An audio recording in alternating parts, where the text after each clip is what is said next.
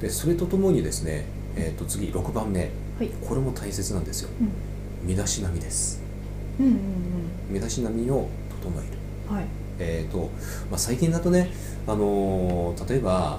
えーとまあ、なんていうんですかね、まあ特にフリーランスの方って自由なんです格好どんな格好したって別に誰かに怒られるわけでも何でもないし、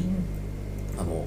ね、例えば本当に T シャツジーンズ、うんうんまあ本当極端なこと言っちゃって、まあ、T シャツ短パンでも別に OK なんですよ、うんうん OK なんですけどもあのそれで相手がちゃんとね信頼してもらえるんだったらいいんですうんうん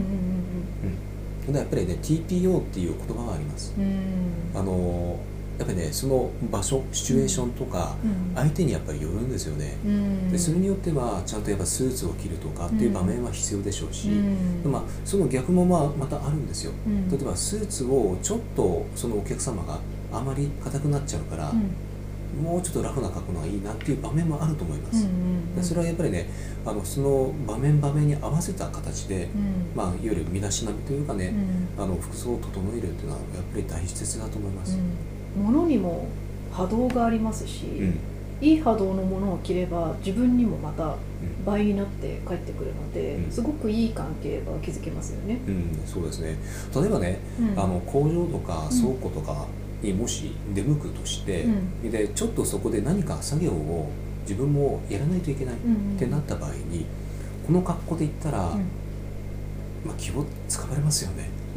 何しに来たんだろうになっちゃいます よね。えいやそその格好ですかええ作業ですかほほん本当にやるんですかみたい なそうですそんなね。感じになるじゃないですか、うんそれはねあのどうかと思ううん。でとせにめかくて何かね、うんちょっと上着でなんかジャンバーみたいなものを、ね、持ってって、そうだねちょっとそれをね羽織ってやるとか、うんやっぱさすがうにんね、うん